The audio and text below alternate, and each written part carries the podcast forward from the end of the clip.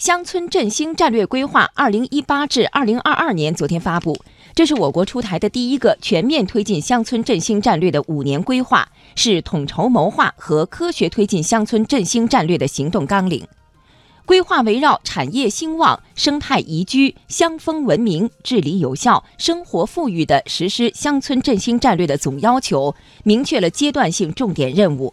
围绕乡村振兴人、地、钱等要素供给，规划部署了加快转移人口市民化、强化乡村振兴人才支撑、加强乡村振兴用地保障、健全多元投入保障机制、加大金融支农力度等方面的具体任务。